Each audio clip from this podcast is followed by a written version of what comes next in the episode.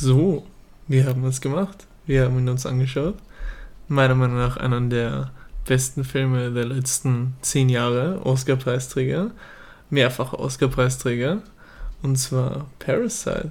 Und darüber wollen wir uns heute unter anderem unterhalten. Und damit herzlich willkommen zu einer neuen Folge Bloody Prison Cakes. Ich sitze hier wieder, so wie jedes Mal, an diesem Tisch mit Felix. Seid gegrüßt da draußen. Und Markus. Hallo. Und ja, wir besprechen jetzt in gewohnter Manier, was so passiert ist seit der letzten Aufnahme. Dann kommen wir auch schon zu unserem Hauptthema. Ich finde, wir bräuchten so einen Jingle, der ja. so kommt. Den wir einfügen müssen. So. Ja. ja. Bla, bla, bla, bla, bloody prison cakes. Mit dieser Sirene. Oder so, so einem Leuten, wenn so ein Ofen fertig ist. So. ja, genau. Ja. ja, gut. Der erste Release ist draußen. Das ist etwas, worüber ich gerne mit euch sprechen würde. Wir haben es tatsächlich geschafft. Die erste Folge ist online gegangen in den letzten zwei Wochen. Und ja, ich habe gerade überlegt, welches Spiel ist rausgekommen, was habe ich verpasst. Aber da war ja was. Unser Release. ja. uh, und erstmal würde ich sagen, vielen Dank für das Feedback, was wir so bekommen haben. Ja, danke schön. Es war eigentlich durchweg positiv. Natürlich ein paar Verbesserungspunkte waren da. Aber an sich konnten wir, glaube ich, alles ganz gut annehmen. Was sagt ihr so dazu? Erster Release? Wie ist es euch damit ergangen? Vor allem du, Markus, hast ja. Es war sehr zeitaufwendig, das ja. habe ich am Montag gemacht, am Feiertag. Ich habe mich hingesetzt für mehrere Stunden. Es war nicht so easy. Ich habe mir jetzt ähm, mehrere Hosts angeschaut, mehrere Anbieter. Es gibt ja ur viel verschiedene. Wir wurden, noch, wir wurden, noch, in der Gruppe dazu gedrängt, also nicht dazu gedrängt, äh, ganz im Gegenteil, wir wurden äh, auch um unsere Meinung gebeten. Also es war eine, eine Gemeinschaftsentscheidung. Und ich muss auch sagen, da bin ich sehr stolz hier auf unser drittes Mitglied. Äh, jemand, der eigentlich eher dezenter ist, was äh, Gruppen Gruppennachrichten und äh, Gruppenkontakt hier angeht, aber er hat brav geantwortet zu, zu den Release-Tagen. Also mir schreibt Felix sehr gerne. Dir antwortet er nicht so gerne, aber ich verstehe es. Man muss ja dazu sagen, dass ich kein WhatsApp-affiner Mensch bin und deswegen auch diese ganzen Gruppen noch nicht so unbedingt am aktivsten teile. Aber ich glaube, wir sind ja trotzdem zu einer relativ guten Übereinkunft gekommen, oder? Absolut, absolut. Ja. Und ja, ich glaube, diese, die momentane Lösung, sind wir uns da alle einig, dass es vielleicht bei der bleibt, oder? Genau, also die Plattform, von der sprechen wir jetzt, wir sind auf Podbean, Podbean eigentlich ja. ganz zufrieden. Äh, hatten vorher ein kleines Gespräch darüber und also ich denke, man kann davon ausgehen, dass die Folgen, kommenden Folgen auch hier zu finden sein werden, natürlich abseits der ganzen anderen Plattformen. Ja, Google Podcasts läuft noch. Ja. Das muss noch freigeschaltet werden, das dauert halt, das ist dort gestanden, sechs Werktage oder sowas oder vielleicht auch mehr bei, da, da, da, wie heißt das jetzt, wo man Radio hören kann, bei Amazon. Jetzt habe ich, einen, hab ich einen kleinen Hänger. TuneIn. Nein, nein, TuneIn. TuneIn, genau. Bei TuneIn dauert das zwei Wochen, also du tust es einreichen und das dauert zwei Wochen mhm. zum Verifizieren. Das habe ich noch nicht gemacht, das werde ich aber noch machen. Ja, Instagram ist auch schon der Account gestartet. Ja, da kriegen wir gerade unseren Arsch nicht hoch, die Einzelbiografien hochzuladen, aber das wird heute noch gemacht. Ja, Großes Indianer-Ehrenwort. Gut Ding braucht bekanntlich Weine, meine Freunde. Absolut, absolut. Und da geht auch nochmal ganz kurz ein großes Dankeschön natürlich auch raus an die Verlobte von Markus und gute Freundin von uns beiden äh, für die Zeichnungen. Also ich finde unser momentanes aktuelles Logo mit uns dreien darauf richtig, richtig fett. Ja, das also, erste war schon fett. Genau, ich mochte Und das zweite das, ist noch fetter. Ich mochte auch den, die, die Alpha-Version sehr gerne, aber das zweite Logo hat jetzt echt den Vogel abgeschossen, meiner ja. Meinung nach. Logo 2.0, sehr geil. Absolut, absolut. Auch wenn, also Felix, willst du etwas zu deiner Statur auf dem Logo sagen? Als zweites das, als erstes möchte ich nur allen Fans des ersten Logos hier auch noch mitteilen, dass es nicht verloren gehen wird. Wir haben schon sehr gute Ideen, wie wir das noch vielleicht umsetzen werden in Zukunft. Von Plüschtieren über, naja, das Brainstorming läuft, möchte ich an dieser Stelle sagen. Absolut. Und die Statur vom zweiten Logo, ah ja, gefällt mir auch sehr, sehr gut. Ja wir haben ja wurden ja quasi gefragt, was so unsere Lieblingszeichen-Charaktere sind, sozusagen, ja. stilmäßig. Und ja, er spielt jetzt dahin auf, auf die American Dad mäßige Zeichenart genau. an. Ja, ja, ich kann sagen, ich finde mich darin wieder. Wie geht's euch so? Du bist der Kasten von uns. Ich finde, es passt. Aber die Größe passt halt nicht ganz zusammen. Nicht wirklich. Ja. Felix ist auf dem Bild der Größte und ich bin der Kleinste und das sind so genau die zwei Sachen, die überhaupt nicht stimmen. Aber ja, ein bisschen okay. Fantasie muss auch noch ja, natürlich. ihren Lauf haben, glaube ich, oder? Ja. Das wollte ich dich noch fragen.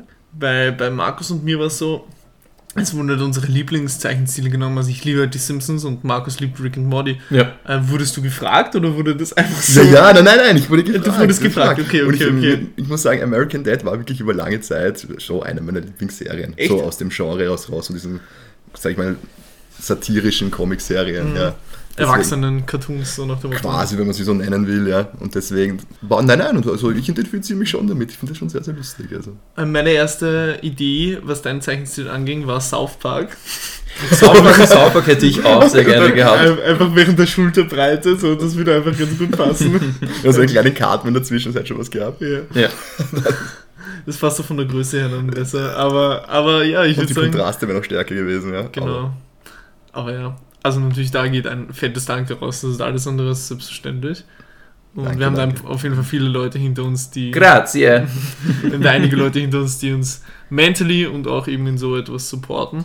Und ja, wie gesagt, Feedback, Grüße hier an gewisse Arbeitskollegen, ihr wisst, fühlt euch angesprochen.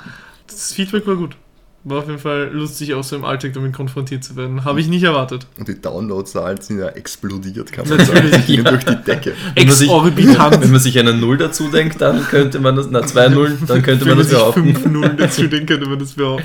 Na gut, dass wir ursprünglich vielleicht mit 5, 6 Downloads gerechnet haben, Ich habe aber wirklich 30 nur, schon. ich habe mit unter 10 gerechnet. Wir sind jetzt schon bei, was habe ich vorher gesagt? Irgendwas mit 43. 40, 43. Ja. Ja. Aber ich weiß nicht, wie die jetzt zusammengehen, also wie die zusammenkommen, die Ja. Und wie gesagt, viele sind natürlich auch Bekannte von uns, die einfach einmal reingehört haben, Ja. was dann wirklich Ja. bleibende Zuhörer sind. Das werden wir dann, die, das wird sich dann die nächsten Wochen herauskristallisieren. Ja, aber ist auf jeden Fall urspannend. Ja. Also ich mache es gerne. Genau. Auch wenn es nur 10 Leute wirklich jetzt hören würden oder 5. Ich Ja. würde es weiterhin gerne machen. Ist ein nettes Hobby. Allein zwei aktive Zuhörer wären schon geil. Ja. Meinung Ja. wenn die wirklich jeden Podcast hören. Also da braucht es auch nicht so viele. Genau, genau, genau. Dann hätten wir eigentlich schon gewonnen, kann man sagen, oder? Absolut. Abseits des Releases, was ist bei euch? Oder wollt ihr noch was dazu Wir haben doch unsere Freundschaft gewonnen. Oh. durch den Podcast. ja, abseits des Releases, was ist, was ist passiert seit der letzten Podcast-Aufnahme und Äh, jetzt? Elden Ring. Ich habe gestern wieder gespielt. 88 Stunden bin ich schon drin. Das ist schon krass. Das ist Ja. wirklich krass lange für so ein Spiel. Ich habe jetzt nicht mehr in die Lösung geschaut. Also ich glaube, ich bin beim finalen Boss. Mhm. Ich habe auch ein optionales Gebiet freigeschaltet. Den Namen kann ich ja sagen. Das ist der Heiligbaum, nicht Heiligbaum. Ich habe mich immer verlesen. Das heißt Mhm. Heiligbaum.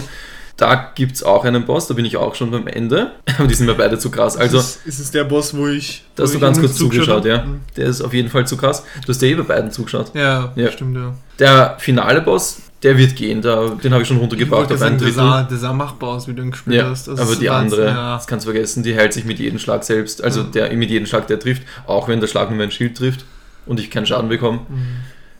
Sonst, ich glaube, ein Dungeon fehlt noch. Natürlich, ich habe sicher 10, 20 Sachen übersehen. Mhm. In Elden Ring ohne Hilfe alles finden, finde ich, ist Impossible. unmöglich. Mhm. Aber ich habe schon ziemlich viele selbstständig gefunden. Und ich glaube, ein Dungeon fehlt noch und dann habe ich eigentlich die, die, die Karte ziemlich geklärt, würde ich sagen, ja. Da komme ich zu einem kontroversen Thema. Internethilfe, ja, nein. Speziell Elden Ring. Was sagt der beiden dazu? Absolut. Also Internethilfe. Es kommt halt darauf an. Ich finde an sich jetzt nicht, dass man jedes Game blind spielen muss oder dass es Cheaten ist, wenn man sich im Internet jetzt Hilfe holt oder whatever. Ich finde halt bei einem so- gerade so unglaublich exorbitant großen Games wie Elden Ring ist es, wenn du wirklich 100% dieses Spiel sehen willst, musst du entweder dein Leben da reinstecken mit 500 Aufwärtsspielstunden. Dann siehst du trotzdem nicht alles. Und auch dann, wie gesagt, weil man stelle sich vor, wie viele Millionen Leute dieses Spiel spielen und wie viele Millionen Videos es auf YouTube gibt. Und es ist sicher nicht jede Sache. Es kommen ja immer wieder neue Videos mit neuen Entdeckungen rein. Das heißt, so viele Leute mit all ihren Spielstunden gemeinsam haben noch nicht alles erforscht. Und wenn du alles von einem Game sehen willst, dann ist das einfach als Einzelperson nicht möglich. Und das ist halt der Anspann, den ich bei Open World Games habe. Das muss jetzt nicht unbedingt meiner Meinung nach die Überraschung des Jahrhunderts sein. Alles, was ich sehe, so meiner Meinung nach will ich einfach alles sehen und diese Map in jedem Eck kennen und in jedem Eck was Geiles finden. Oder ob ich da jetzt selber drauf gekommen bin bei allem oder nicht. Das ist halt meine Herangehensweise daran. Solange wie Spaß macht, würde ich sagen. Absolut. Ja. Jetzt hätte ich aber eine Frage, dadurch, dass das Spiel ja derartig abgefeiert wurde, weil, weil man ja ihm jetzt wieder unterstellt hat, dass es wieder zu den Ursprüngen kommt und einen nicht mit Pfeilen zupflastert, mit Wegpunkten zupflastert und eigentlich wieder den Ansporn gibt, selber zu entdecken. Und jetzt kommt man dann wieder und sagt, okay, aber das Spiel kann man gar nicht ohne Internet alles selber entdecken. Ist das nicht so ein bisschen, was sagt sie dazu, ein Widerspruch? Ja, wenn du sich, online oder? spielst, dann hast du eh quasi die Hinweise von den anderen Spielern am Boden. Wenn du offline spielst, dann ist das wirklich halt tota- totale blind. Hinweise, die mal mehr, mal weniger hilfreich sind. Und Ja, es, gibt, ur viele Trolle bei, bei den Ja. Klippen, spring runter. Also als Hinweis, spring runter, man macht das und stirbt. Oder vor den, vor den Wänden, es steht überall unsichtbare Wand voraus. Ja. Und dahinter steht Lügner voraus. Das ist schon ein, ein Insider geworden zwischen meiner Freundin und mir. Das Ja. Lügner voraus. ja. Naja, aber wie viel Prozent würdet ihr sagen, würde man von diesem Spiel entdecken, wenn man es offline auf eigene Faust erkundet, sagen wir in einer Spielzeit, wenn du jetzt sagst, du bist jetzt schon bei 88 Stunden. Ja. Jemand investiert jetzt, sage ich mal, seine 90, 100 Stunden rein. Wie viel hätte er von diesem Spiel gesehen, offline jetzt? 60. 60 Prozent. Ich würde sagen, 60 Prozent ist alles, was man mit der Story und dem, was man als Einzelperson alles entdecken kann, komplett ohne Internethilfe, was man so reacht in 100 Stunden. Wäre jetzt 70. mein Beispiel. 70. Glaubst du wirklich so viel? Ja. Wenn du wirklich dich voll reinhängst, vielleicht sogar 80. Ja, aber 100 Stunden. Ja. Musst du bedenken. Okay. Aber ich habe es noch nicht durch, also das ist, ist jetzt nur eine grobe Schätzung, Mhm. jetzt nichts Fixes. Und versteht man dann auch das, was man spielt? Also diese, die Story ist sie erfassbar ohne Hilfe jetzt? Das war ja immer noch so ein Also die, Kritikpunkt der Lo- wenn alten man Teile. wirklich die ganze Lore verstehen will, meiner Meinung nach, dann musst du wirklich mit jedem NPC quatschen und jedem NPC wirklich bei allem zuhören. Du musst gefühlt mitschreiben, was jeder NPC sagt, damit du halt die einzelnen Puzzleteile raus, Es ergibt trotzdem raushören kannst. Sinn. Und dann ergibt es immer noch nicht so viel Sinn, aber es gibt jetzt schon, keine Ahnung, wie viele YouTube-Videos, wo die Story in 45 Minuten mega krass mit allen Hintergrundgeschichten erklärt wird. Also da merkt man halt schon, was, was man alles da rausholen kann, was einem alles Hinweise gegeben werden in der ganzen Aber halt mit den Artikelbeschreibungen genau. zu allen Gegenständen. Ich finde, das ist nicht das beste Story-Writing. Aber ganz Uh. ehrlich, wer schaut bei einem, bei einem Souls-like Game oder bei einem, äh, na wie heißt From Software Game wirklich krass auf die Story?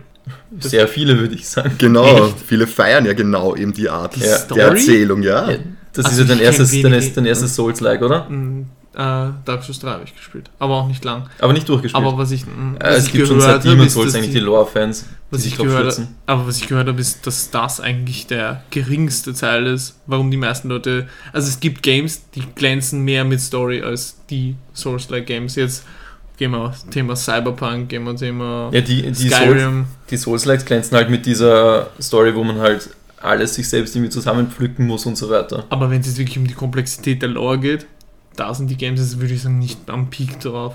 Naja, gut, wenn du jetzt zum Beispiel eben Bloodborne hernimmst und anschaust, wie viel allein allein der Zeit, beziehungsweise wie sagen wir, die Chronologie der Ereignisse, die du dir da rauslesen kannst, auf das ich nie gekommen wäre. Ich habe mir ein paar Videos da angesehen. Das war unglaublich. Ich meine, also welche, wie viele Generationen da eigentlich diese ganze Geschichte gebaut haben. Also kann man schon als komplex bezeichnen, würde ich sagen. ne? Ja, auf jeden Fall. Wie gesagt, also da bin ich halt auch. Wie, wie, wie steht es in, in, in der Instagram-Beschreibung? Ich bin für das Halbwissen im Podcast zuständig. Ich kann halt nur das weitergeben, was ich, was ich gehört habe. Wie, wie gesagt, eigene Erfahrung habe ich in dem Thema einfach zu wenig. Wie gesagt, Elden Ring gesuchtet und Dark Souls 3 angefangen.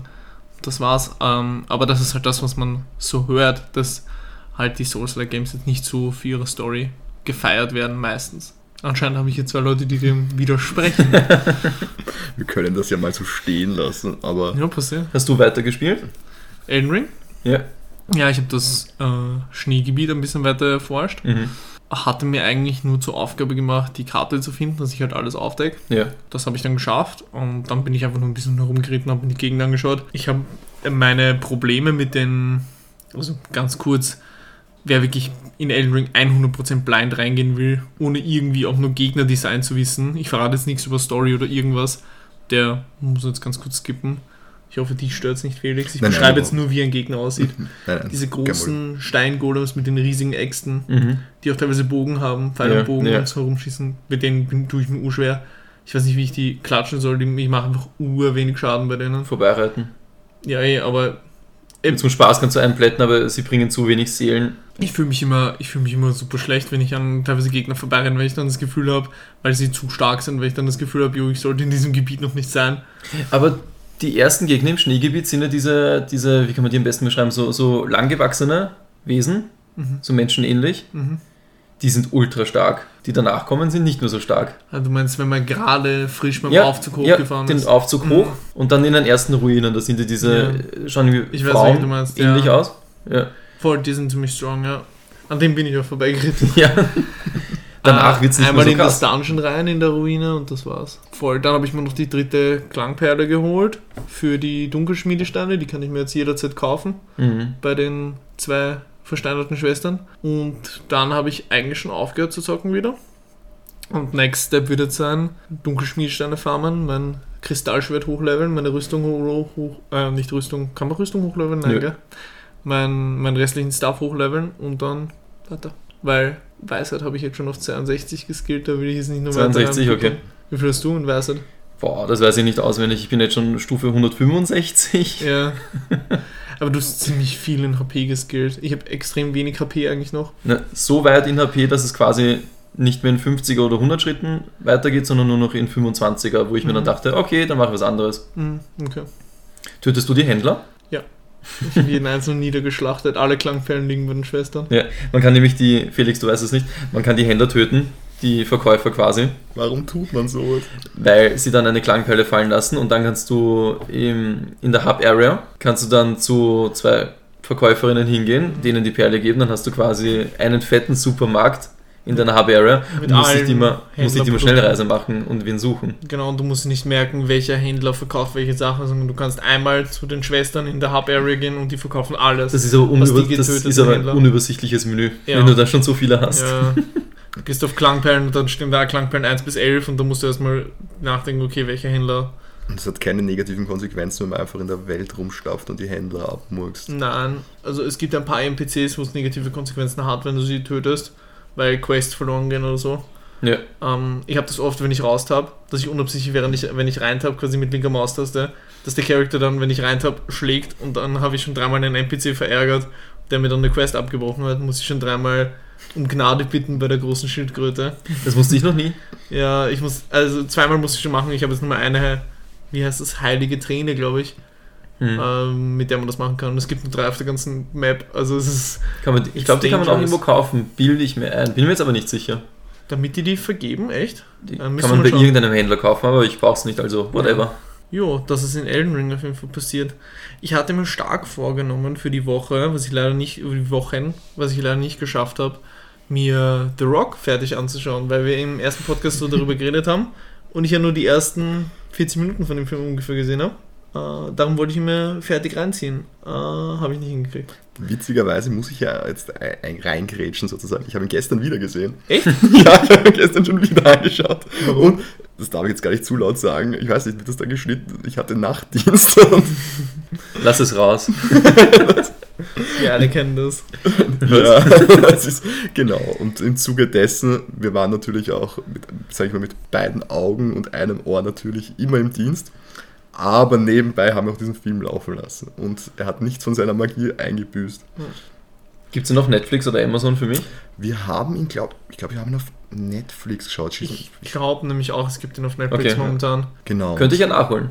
Eben. Ich wo- wollte es nämlich auch unbedingt bis heute nachholen, aber ich habe es einfach nicht hingekriegt. Hat dich Hans Zimmer nicht umgehauen. Allein, Ich liebe die Musik. Ich höre sie gestern rauf und runter in meiner Filmmusik-Playlist. Aber den Film selber halt ganz geschaut habe ich noch nie.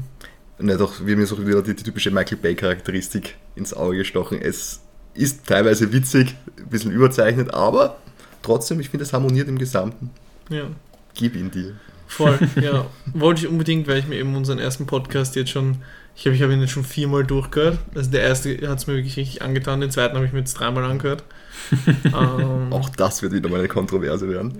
ja. Da bin ich schon auf sehr viele Fanstimmen gespannt. Ja. Wir wollen jetzt nichts Also zu vorwegnehmen. dem jetzigen Zeitpunkt, wo wir hier aufnehmen, ist der erste Release gerade mal draußen und der zweite noch nicht. Das bedeutet, ja, das Ich bin noch am Schneiden. ja, Nehmt bin- Sitzfleisch mit, Entschuldigung. Nehmt Das Geile am Podcast ist, man kann ja pausieren. man muss es ja nicht am Stück hören. Ich bin, ich bin gespannt. Also ich kenne eine, eine werte Arbeitskollegin hier, Felix, deine Freundin, die den Podcast bei der Autofahrt hört. Also die wird, glaube ich, drei Tage Autofahrt brauchen, um diesen Podcast zu hören, immer hin und rückweg. Aber sie wird einen Film kennen nachher. Sie wird ihn besser kennen, als wenn Als, sie gesehen als hätte hätte. sie ihn gesehen, oder? Das ist doch auch geil. Vielleicht sogar mehr als das. Wir, Wir haben die Story erklärt. Die, die wurde erklärt. Story of Ricky. Ich wollte gerade fragen, welche Story, Markus. Jetzt haben wir es vorweggenommen, aber trotzdem, es wird nichts an Spannung verlieren oder einbüßen hier. Das ist auf jeden Fall bei mir passiert, beziehungsweise nicht passiert leider. Ja, Felix. Bei mir, ja, Neuigkeiten, Filme gesehen, Serien gesehen, außer The Rock. The Rock war wieder dann. Ich habe jetzt Horizon Zero Dawn angezockt, weil ich mir gedacht habe, bevor ich den neuen angehe, muss ich jetzt auch das Original spielen.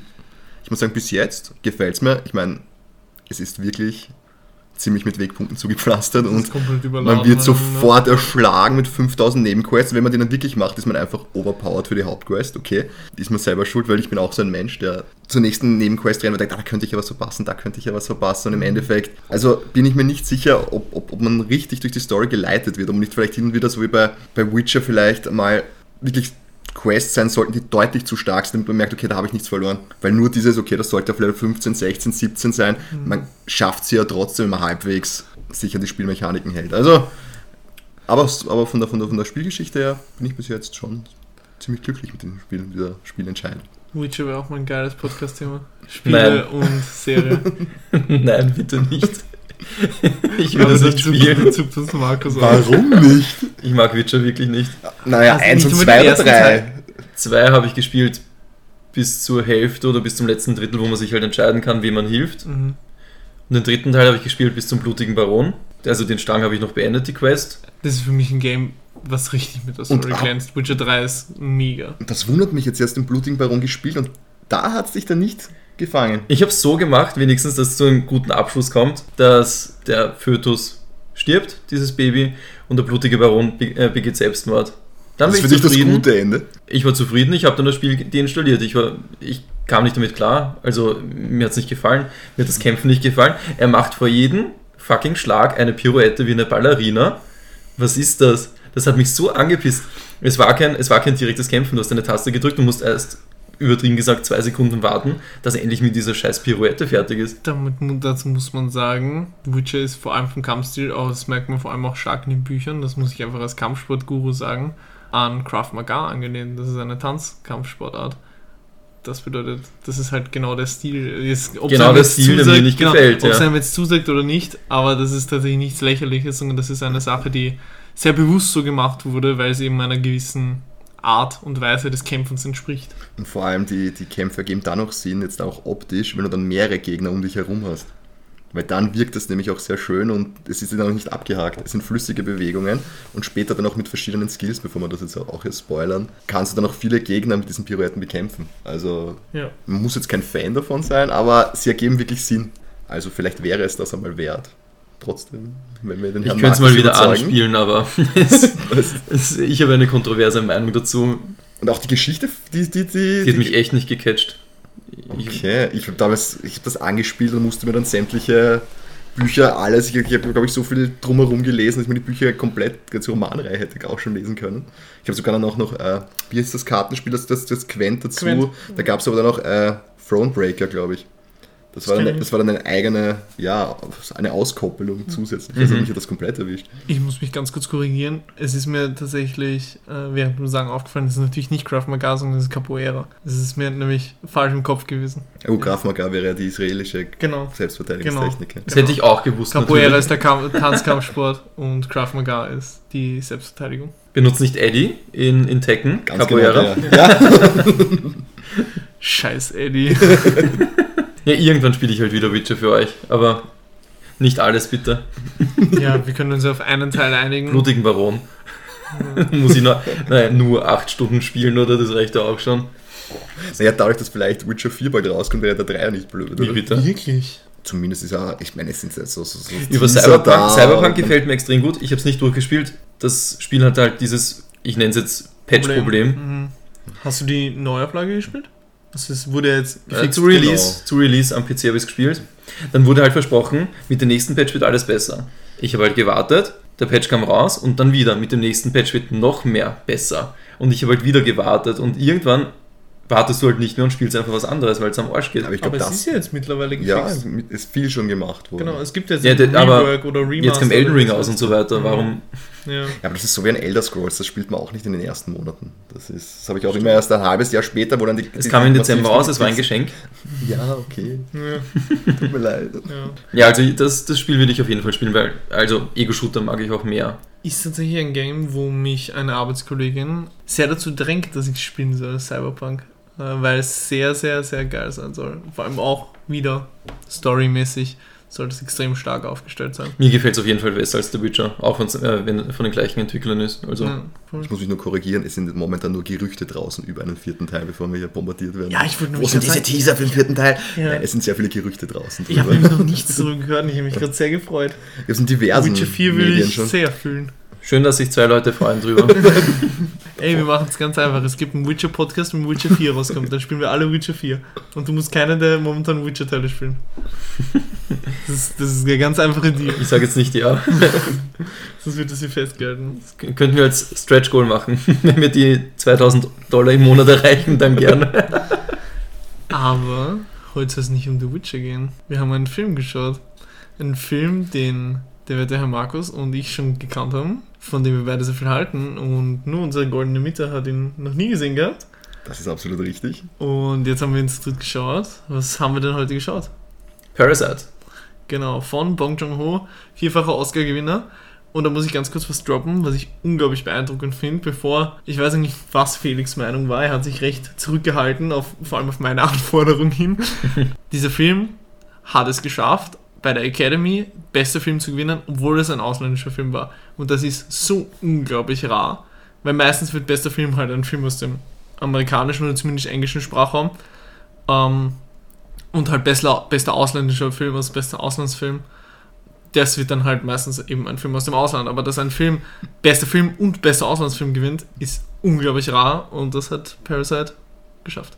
Beziehungsweise Bong Joon-ho geschafft mit Ich Parasite. gebe jetzt zwar nicht so viel auf die Preise wie du. Aber ich finde ich find es einfach krass, wenn ein, ein so krass äh, nationalstolzer Verein wie die Academy das, das machen quasi, dann muss das schon was heißen, meiner Meinung nach. Darum fand ich das Ja, sehr äh, beeindruckend. Die Preise hat er auf jeden Fall zu Recht gewonnen, aber Ja. ich muss zugeben, ich schaue jetzt nicht so auf, wer hat was bekommen für Preise, also wer hat einen Oscar bekommen dieses Mhm. Jahr und so weiter und was sind, was sind die Anwärter. Ja, über die Oscars können wir eh irgendwann nochmal sprechen. Das ist eher ein, meiner Meinung nach ein sinkendes Schiff, aber. Felix. Wollen wir jetzt direkt in den Film hineinstarten? oder Nein, du musst erst mal sagen, wie du ihn fandest. Dann können wir Wie einen kurzen. Recap geben. Jetzt so direkt danach. Ja, mir hat, er, mir hat er sehr gut gefallen. Mhm. Ich muss sagen, es, es waren sehr viele Eindrücke, die ich jetzt da noch, eigentlich noch am Verarbeiten bin. Ob das jetzt wirklich, ich weiß nicht, sollen wir jetzt dann schauen über Kritikpunkte oder über Inhalte oder über. Es ist, äh, ich bin nämlich noch am Überlegen, was jetzt da jetzt reine Gesellschaftskritik ist, was jetzt, ob mir jetzt die, die, die, die unterhaltenden Elemente besser gefallen, weil auch doch sehr viel Satire da auch drin ist. Mhm. Überhaupt anfangs ist der Film, finde ich, mehr eine Komödie. Mhm. Mit der Zeit wird es dann zum Drama. Ich würde auch sagen, er beginnt sehr seicht und wird dann aber immer schwerer und endet halt wirklich mit einem Moment, der einen den Mund offen lässt. Eigentlich. Genau, Ja. ab einem bestimmten Knackpunkt. Ja. Dann schwingt er da ganz Emotion, geht auf eine andere Seite rüber sozusagen, ja. Und ich muss auch sagen, es gibt meiner Meinung nach selten Filme, wo es so ist, dass bei Parasite ist es bei mir so, ohne dass wir jetzt noch spoilern, wir machen dann gleich eine Spoilerwarnung und da, ab dann können wir Spoiler raushauen, davor reden wir, würde ich sagen, noch spoilerneutral über den Film.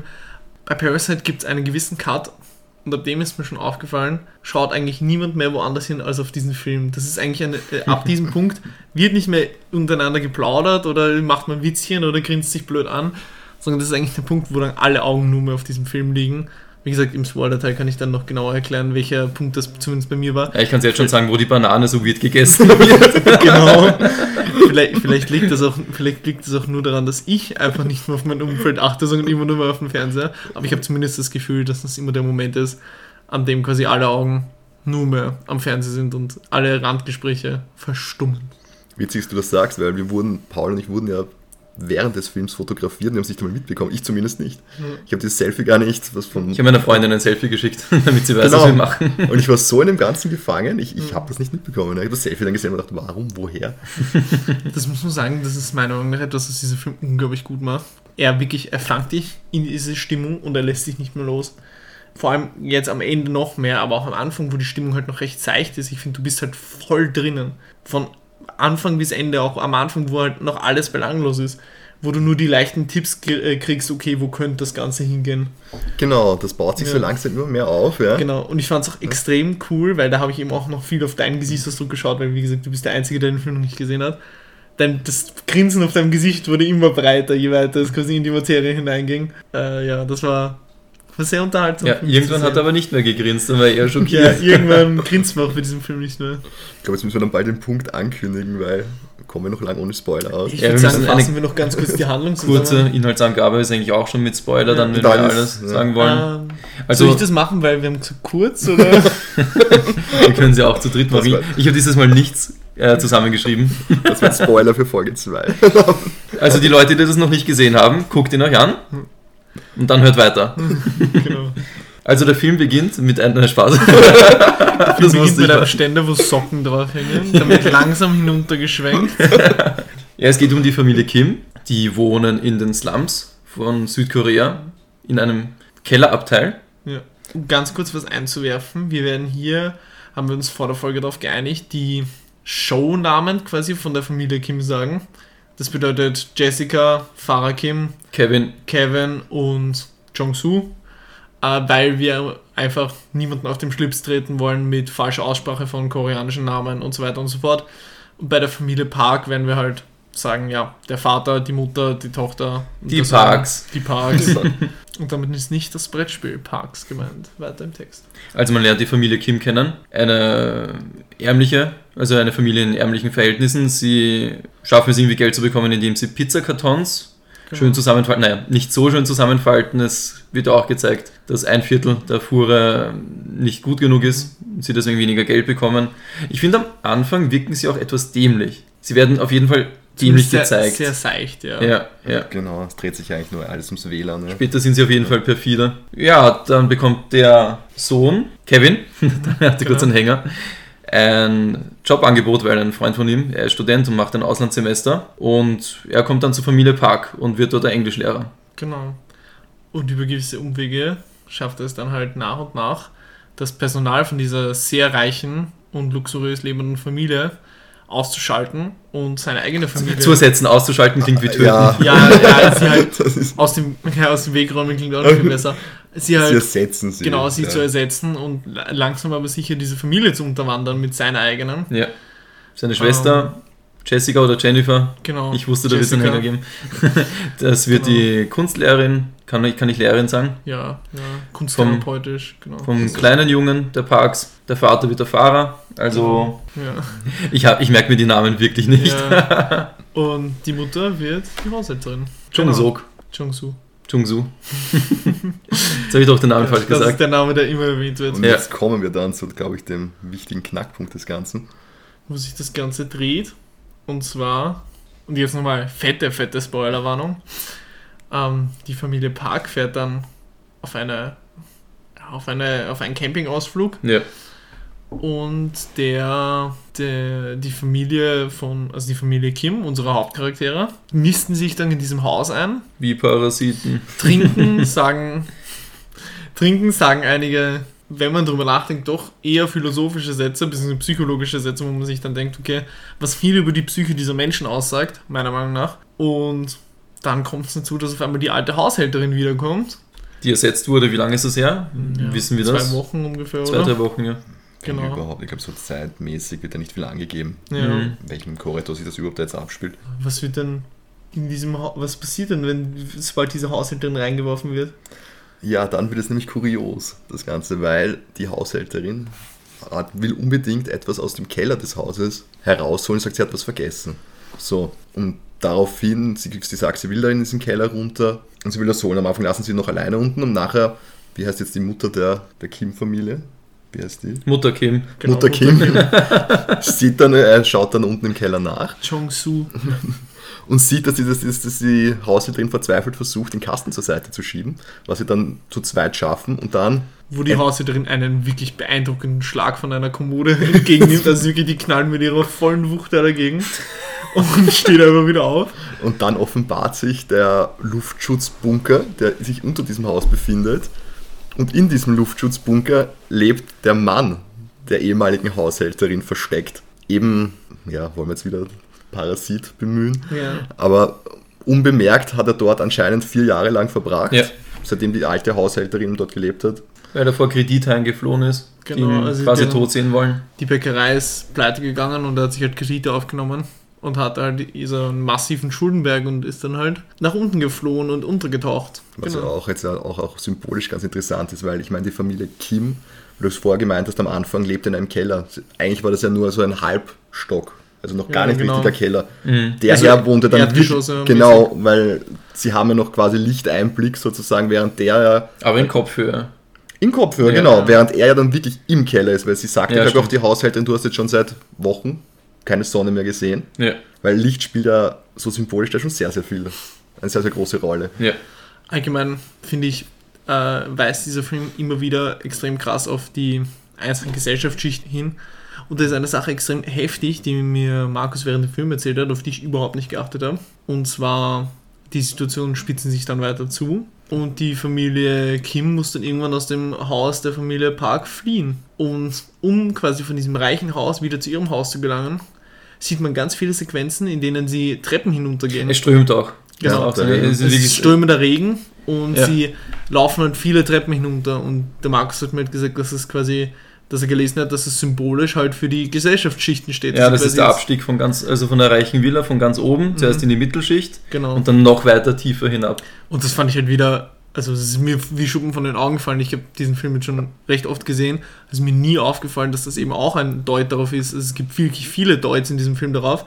Aber der eine zum Beispiel wäre mir nie aufgefallen. Naja, da habe ich Gänsehaut bekommen. Ja. Er hat dem Ganzen wieder noch die Krone aufgesetzt, weil als sie dann in ihr Haus zurückkommen, kommt ja auch der Kanal entgegen sozusagen und Genau. drückt sich ja auch durch die Toilette durch, wo sich dann die Tochter, die Frau Jessica, ja dann auch aufs- auf die Genau. Toilette draufsetzen muss, um zu verhindern, dass der Kanal entgegenkommt. Also Ja. dann wieder, also dass sie dann das Das war auch eine krasse bekräftigt, Szene. das. Ganze. Ja. Ja. Aber sie war, sie war Der am Abstieg. fertigsten mit den Nerven. Sie hat sich nur eine Zigarette angezündet und sie wollte einfach nicht mehr. Allgemein muss man zu dem Film sagen, meiner Meinung nach ist das Schauspiel wirklich auf einem anderen Level, was sehr, sehr viele Charaktere betrifft.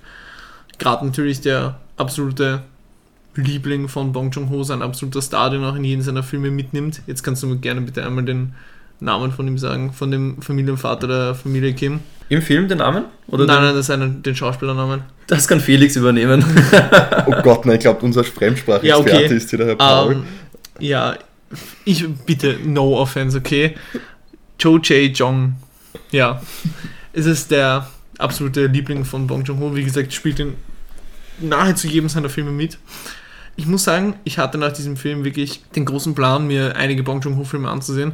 Bin bis jetzt nicht dazu gekommen. Habt ihr weitere Werke von ihm gesehen? Felix meinte schon Nein zu mir vor dem Film. Ich müsste, mir, ich müsste mir jetzt wirklich die Szenografie anschauen von ihm. Ich Ja. muss ja ganz ehrlich sagen, ich Ich habe auch noch nicht so viele koreanische Filme gesehen in meinem Leben. Eben, ich kenne Ja. den einen Film, kennst du das mit diesem, diesem, diesem, diesem Unterwasser-Godzilla-ähnlichen Monster, was auch so ein bisschen einen komödiantischen Effekt jetzt auf einmal rauskommt und wo es auch um einen Familienvater geht, der so ein bisschen ein Versagen der Gesellschaft ist, dessen Tochter dann von diesem Tier entführt wird. Das ist auch kurios, Na, ich nicht. das eh nicht. Das war auch so ein anderer koreanischer Film. Ich auch nicht. Muss mal schauen, wie der geheißen hat. Ganz kurios. ja, ich habe Taxi oder Taxi Driver gesehen Ah, Taxi Driver. Ist der von Bong Joon-ho? Oder ist Aber- es nur mit dem Hauptdarsteller? mit dem Hauptdarsteller. Okay. Das war auch ein, das war ein sehr, sehr gutes Drama. Aber es macht dich down. Es macht dich wirklich, ich war danach so an, also angepisst, ich war danach so traurig. Ja. Mir ist danach nicht so gut gegangen. Also, Und nachher, dass man es überhaupt sagen darf, nach dieser schönen Symbolik eigentlich von, von der Spitze des Berges runter, bis, in, bis sie dann in den Fäkalien stehen. Ja. Mhm. ja. Also das ist mir dann erst so im Nachhinein aufgefallen. Es ist wirklich, Ja. wirklich heftig, wie viel dieser Film halt auch einfach mit Optik erzählt und es ist nicht notwendig, dass man hier, man hat in diesem Film kein einziges Mal einen Side-Character, der dafür da ist, um dem Zuschauer die Handlung zu erklären, sondern der Zuschauer schaut zu, der Zuschauer passt auf und dann versteht er es. Und wenn er es nicht tut, dann versteht er es halt nicht alles. Und in fast jedem Hollywood-Film heutzutage ist es einfach so, dass es mindestens einen Charakter gibt, der alles hinterfragt, damit er halt quasi die Fragen stellt, die sich der Zuschauer vom Fernseher stellt. So ein Expositionsdummy. Genau. Ja. Anstatt dass ihm halt einfach die Chance gibt, wie in diesem Film zum Beispiel, dass der Zuschauer halt selber auf die Reise geht und mit diesen Charakteren mitfühlt. Ähm, dass es halt nicht einen Punkt gibt, wo jemand fragt, aber wie hast du das und das gemacht? Und dann kommt die große Erklärung. ja, voll, das gibt es überhaupt nicht. Das, Das zeigt halt meiner Meinung nach wieder von extrem guten Drehbuchschreiben. Ja. Vor allem jetzt müssen wir zurückkommen, glaube ich, dann auch zur, zur Gartenparty, weil ich glaube, wir müssen noch den, den Handlungsstrang noch zu Ende führen, damit wir dann zur, Ja. zur finalen Analyse kommen. Ja, die ist am nächsten Tag also Familie Kim übernachtet in einem leeren Turnsaal. Ja. Also leer ist er da nicht, da schlafen ja ur viele andere Leute. Äh, ganz kurz, eine Sache haben wir vergessen, die ist noch ganz, ganz wichtig zu erzählen. Bei den Auseinandersetzungen, in- während halt eben das Ganze ans Licht kommt, wird die, die Frau, die alte Haushälterin, schwerst verletzt am Kopf. Genau, und er, Sie rollt die Treppen runter und schlägt sich ein bisschen an. genau, und er liegt dann halt auch ihren Verletzungen. Aber die Szene hat auch so eine Kraft gehabt. Ja, allein wegen Man, der man, Audio. fand das, man fand das ja kurz lustig, irgendwie, Ja. wie sie die Treppen runtergeholt hat und auf einmal der Kopf trifft Ja. die Wand wirklich so ein Baff. ja, ja. Also Das- wirklich, Da zuckt jeder Zuschauer zusammen, glaube ich, und denkt sich, oh, da ist vielleicht jetzt doch ein bisschen mehr passiert, vielleicht ist doch nicht so lustig. die Soundeffekte sind in dem Film auch unglaublich intelligent gesetzt und es klingt alles realistisch, meiner Meinung nach. Ja. Ja, ist nicht zu überzeichnet, weil ich glaube, in jedem anderen Hollywood-Film wäre wahrscheinlich dann die riesen Blutfontäne an der Wand geklebt. Aber nein, sie Ja. knallt halt dagegen, es ist da der, der Soundeffekt da, Mhm. man weiß, es ist was passiert, aber es ist nicht so übertrieben, dass man sagt, okay, da liegt jetzt eine Blutlache und ja, da muss jetzt vorbei sein. Ja, Also und was wirklich, subtiler wann gemacht. man wirklich erst merkt, dass mehr passiert ist, was man eben schon von dem Soundeffekt ahnen kann, ist wie der Familienvater, der Herr Kim, ähm, ihr durch mehrere Zufälle an den Hinterkopf fasst und merkt, okay, da ist Blut. Das ist wirklich auch schon, weiß nicht, im Film selbst fünf Minuten später oder so. Er checkt ja auch, ob Genau. sie atmet und Genau. dann, dann Genau. checkt er es und er sagt dann Gott sei Dank, weil sie Ja, halt da hat sie noch halt noch atmet. geatmet, ja. Und wie gesagt, auch das wieder, der Film gibt dem Zuschauer einfach die gewisse Zeit, darüber nachzudenken, selber die gewissen Dinge zu hinterfragen, selber zu planen, okay, was könnte passieren, um dem Zuschauer dann erst richtig reinzudrücken und ihm richtig die Schuhe auszuziehen, weil etwas passiert, womit niemand rechnen hätte können.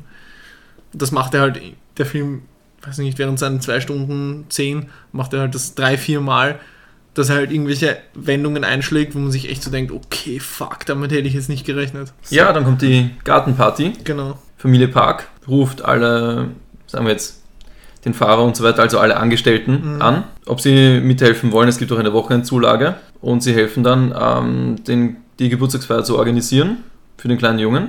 Wie heißt der nochmal? Haben wir schon wieder vergessen, oder? Tasson. Du merkst echt alles. Das ist unglaublich. Ich habe den Film schon oft genug gesehen. ja, stimmt. ja, und dann spitzt sich die Lage weiter zu. Genau. Der Herr Kevin will dann auch in den Keller runter, um sich der beiden zu entledigen quasi. Bist du dir sicher, dass er das wirklich will? Ich meine, er geht Ja. runter damit, Ja. aber Also Ich glaub schon. Ich bin schon eindeutig, ich glaube, also für mich ist schon eindeutig die Intention, ich beende jetzt und fertig. Der Stein ist ja auch für ihn, also den Stein hat er bekommen von seinem Studentenfreund, den habe ich vorher nicht erwähnt. Genau. Das ist quasi Der auch ist das auch Symbol, das ja. Symbol der Macht für den Jungen. Er hält sich ja daran fest. Er denkt sich, wenn ich den Stein habe, der wird mir helfen, reich zu werden, stark zu werden, größer zu werden, aufzusteigen wieder. Alles, was quasi sein Studentenfreund, sein Kommilitonenfreund sagt, was der Stein bringt und er klammert sich halt super heftig daran. Sein Kumpel ist eigentlich sein Idol. Er schnappt ihm ja auch die Freundin weg. Ja, Das ist Voll. ja die, die Tochter von den Parks. ja. okay. Gut, man kann so das Symbol der Gier, ja, gut, das haut hin, ja. Aber ich er wird wie gesagt, da kann natürlich jeder sein eigenes Zeug reininterpretieren. Ja. So wie die Forrest Gump-Geschichte mit dem, äh, mit dem HIV nachher. Also das ist, da kann einfach jeder sein, seine Meinungen dazu selber bilden. Ich denke, da gibt es kein richtig und kein falsch. Weil es eben nie aufgelöst wird. Genau. aber er wird, dann, Steinkeller, er wird dann genau. überwältigt von dem primären Parasiten, Genau. dem Mann von der ehemaligen Angestellten. Wir nennen ihn den Bananensplit. Der hat so weird eine Banane gegessen. Ich pack es nicht. Der, ohne zu kauen, einfach nur Er ist abbeißen. die gedeepthroatet. Ja, er hat wirklich gedeepthroatet. Wir Unglaublich. waren bis jetzt jugendfrei. Äh, Wir sind überall explizit. ich das schon angekreuzt. Okay, gut, dann probiere ich es auch gar nicht mehr. Ja, sie jagen sich kurz und dann bekommt er den Stein, mit dem er eigentlich ihn fertig machen wollte, bekommt er selbst auf den Schädel geschlagen, was wieder eine sehr Symbolisch kräftige ist. Szene ist. Absolut. Ja, Also du bekommt meinst jetzt von visuellen und von Ja, Audio. ja. deswegen- Ich hätte jetzt gesagt, dass es symbolisch auch extrem heftig ist. Weil Ja. es ist im Prinzip seine kompletten Hoffnungen und alles, was er sich halt quasi erträumt, ist das eine Werkzeug, was ihm dann im Endeffekt ja den Schädel zertrümmert. dass das ist- ihn selbst tötet. Ja, und das ist halt wieder ja, ein Spiel mit visuellem, anstatt dass man halt, wie gesagt, normale Exposition macht. Genau. Und dann geht es ja weiter. Dann tritt er ans Tageslicht, der Herr Ehemann. Mit einem Messer bewaffnet. Mit einem Messer bewaffnet. Na gut, jetzt müssten wir dann auch zurückkommen auf die interessante Szene, weil jetzt Jessica ja dann mit einem Geburtstagskuchen für das Kind dasteht, was ja dann doppelt interessant wird, Genau. weil dieses Kind ja ursprünglich auch ein Trauma gehabt hat, weil dieser Herr ja da unten lebt. Genau. und um sich Essen zu besorgen, öfter natürlich zum Kühlschrank gegangen ist und einmal hat der Sohn dabei erwischt. Und jetzt versuchen sie dieses Trauma aufzuarbeiten, indem sie jetzt diesen Kuchen, den gleichen Kuchen noch einmal zubereiten zum Geburtstag und plötzlich kommt der Herr mit einem Messer bewaffnet wieder rauf. Und ich glaube, als erstes sticht er die Jessica, glaube Ja, ich, an. genau. Ja. Daraufhin, glaub, sie drückt, glaube ich, den Kuchen ihm ins Gesicht. Ja, Darauf geht sie zu Boden. Dann kommt, glaube ich, Kim und versucht, drückt noch auf die Wunde drauf. genau. Dann geht er dann gleich schon auf, glaube ich, auf die Er geht auf die Jong-Su los, genau. auf die Jong-Su direkt, ja. Worauf sich dann der Kampf entbrennt.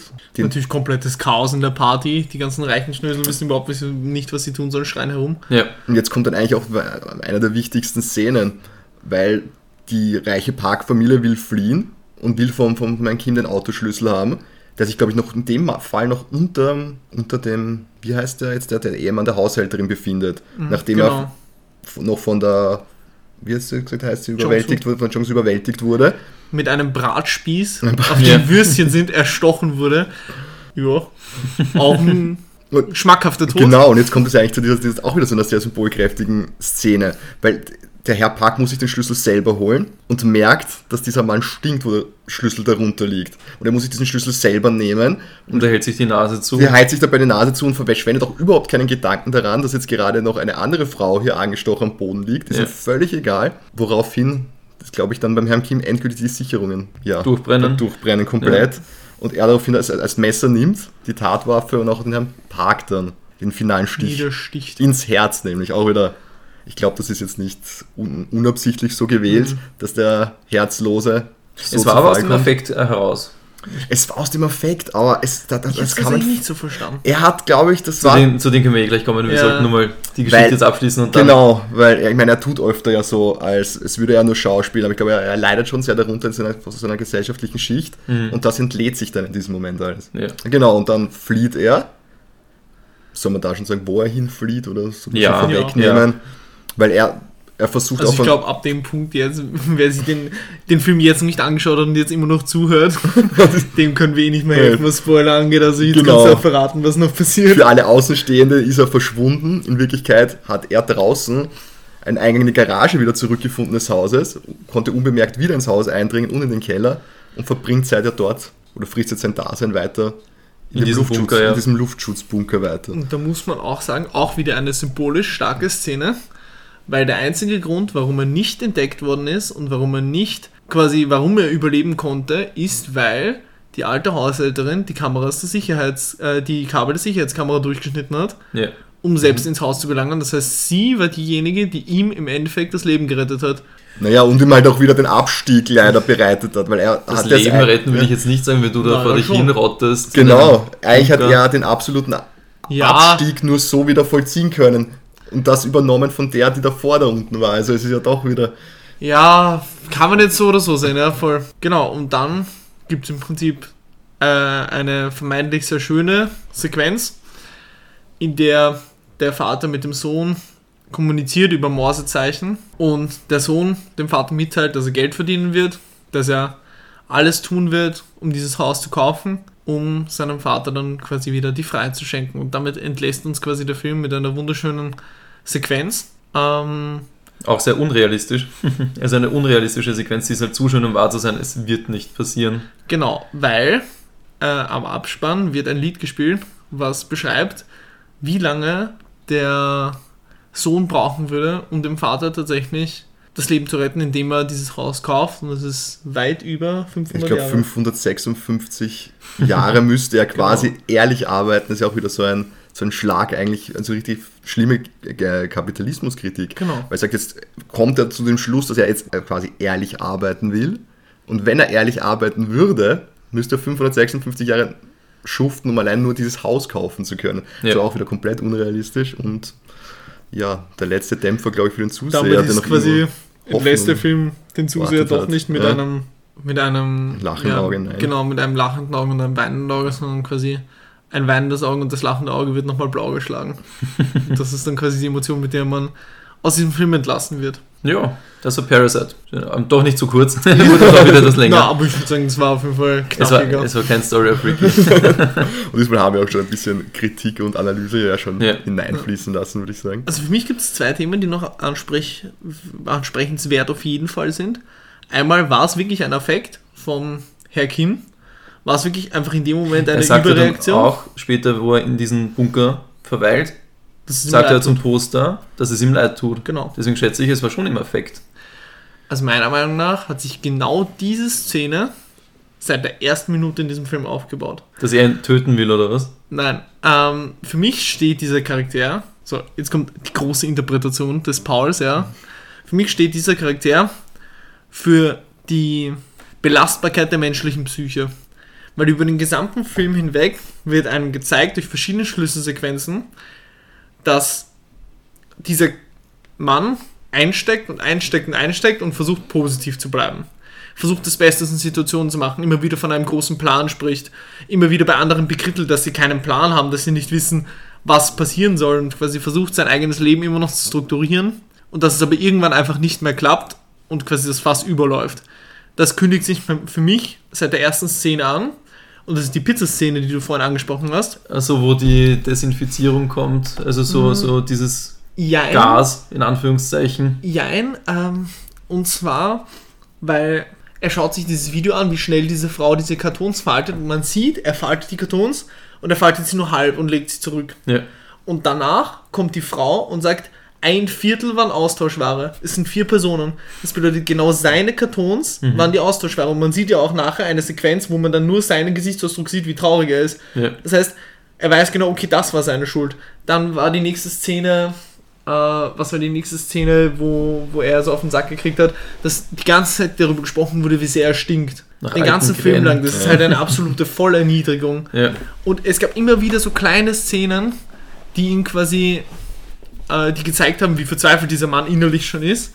Die Szene, wo er den, den Aufsatz geübt hat mit der Frau Park, nein, ja, Frau Park, wo er einfach hochgekocht ist in den Emotionen, wo ihm dann sein Sohn gesagt hat, ja, spe äh, speicher deine Emotionen in der Mitte, lass es nicht hochkochen. Mhm. Und er quasi runtergeschluckt hat. Und dann die nächste Szene, wie gesagt, mit dem ganzen Gestank, die Szenen, die Herabwürdigung, einem Menschen zu sagen, du, du, du, wie, wie sehr er stinkt und dass er nach alten Lappen stinkt. Und man sieht jedes Mal wieder die Sequenz von diesem Schauspiel, diesem unglaublich guten Schauspieler, wie man jedes Mal sieht, wie, wie sehr es ihn mehr quasi zerfrisst.